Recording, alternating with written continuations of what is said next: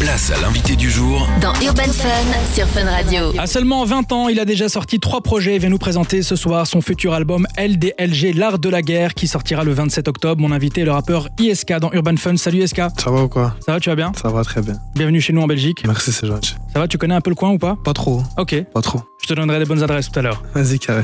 Alors je voudrais qu'on parle un peu de tes débuts, il s'en est passé des choses, hein. t'étais encore très jeune il y a quelques années, bon tu l'es toujours finalement, mais j'ai l'impression qu'on a mis beaucoup de poids sur tes épaules en parlant de toi comme le futur dès le début. On t'a vu euh, partout, beaucoup de planète rap, t'étais dans les 11 rappeurs à suivre, t'as fait des gros featuring, des gros bangers aussi, alors comment on vit tout ça quand on est à peine, voire pas encore majeur Tu vis au jour le jour, tu vois. Tu fais pas forcément attention euh, à toutes les choses qui, qui tournent autour de tout ça. Ça veut dire euh, tu kiffes le moment en vrai. Tu vois, j'avais pas forcément une vraie pression sur mes épaules. Je kiffais plus qu'autre chose. Tu te rendais pas forcément compte de ce qui se passait aussi Si, bah si, tu t'en rends compte. Pas directement. Prendre un peu de recul pour s'en rendre compte. Alors est-ce que depuis quelques mois, à l'inverse, j'ai l'impression qu'il y a un changement de statut, on parle plus de toi comme le petit nouveau qui va tout retourner, là t'es vraiment en place, cette étiquette de newcomer, bah, tu l'as plus aujourd'hui. Comment t'expliques ce changement de statut Tu penses que c'est peut-être grâce à la sortie du projet Racine l'année dernière que t'as passé un step Pas forcément le projet Racine, c'est plus, euh, c'est plus euh, au fil du temps, tu vois. On s'est bien installé et il fallait bien passer un, un cap euh, autant visuellement que, que musicalement.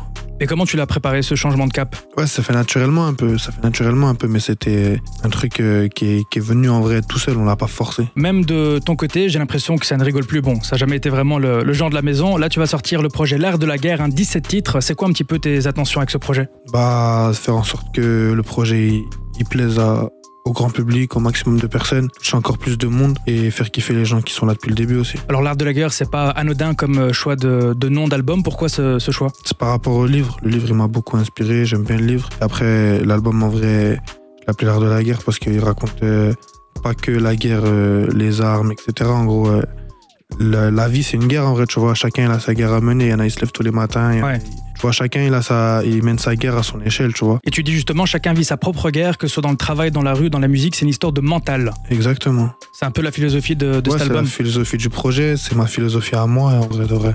Enfin, c'est une philosophie à- qui est propre à beaucoup de monde, tu vois. Une philosophie que je tenais à mettre en avant dans le projet. Alors c'est un album produit presque en collab avec euh, Guilty de Katrina Squad, connu pour avoir accompagné les artistes comme euh, SCH ou encore euh, PLK. Explique-nous un petit peu ce choix de travailler main dans la main avec lui pour euh, ce nouveau projet. Pour passer un step euh, musicalement, tu vois. Pour avoir un truc, euh, un projet beaucoup plus fini, beaucoup plus affûté, beaucoup plus, plus profond, on va dire. Et c'est lui qui a réalisé le projet.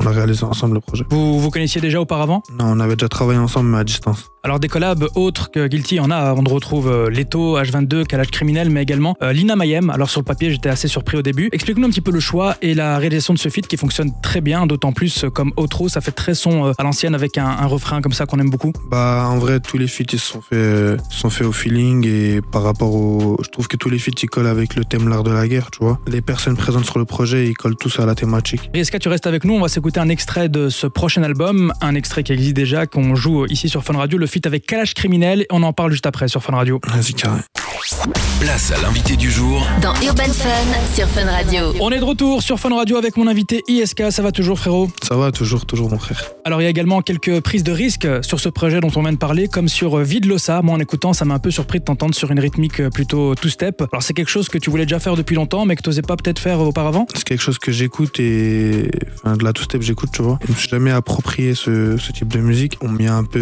euh, pas forcé mais guidé on va dire Ouais. pour que pour que je m'aventure là-dedans et ça ça a marché tu vois j'aime beaucoup le morceau Il sort du lot, je trouve. hein. ouais il est assez spécial Le morceau qui m'a le plus parlé, moi, en termes de storytelling, domaine où t'es très fort, c'est le titre Mon âme, dans lequel tu euh, te mets à nu, hein, tu parles des soucis derrière la vie d'artiste, etc. Alors j'imagine qu'à quelques années, quand t'avais peut-être 16, 17 ans, c'est une image de l'industrie que t'avais pas encore forcément, que tu Pas du connaissais pas. tout. Euh, si tu avais su à l'époque euh, comment ça se passait, est-ce que tu te serais quand même lancé dans cette carrière, dans le monde Euh, musical Ouais, je me serais quand même lancé en vrai de vrai. Mais avec, euh, avec un peu plus de- d'appréhension, on va dire. En gros, j'aurais j'aurais été beaucoup plus sur mes gardes sur certaines choses. Tu vois, en apprendre nos erreurs. Les mauvais côtés, j'aurais fait en sorte de les esquiver, tu vois. Après, tu peux pas les esquiver, mais j'aurais fait en sorte de les préparer. Ouais. Vu que je savais qu'ils allaient arriver là quand j'avais. Quand je venais de commencer, je voyais pas la chose comme ça en tout cas.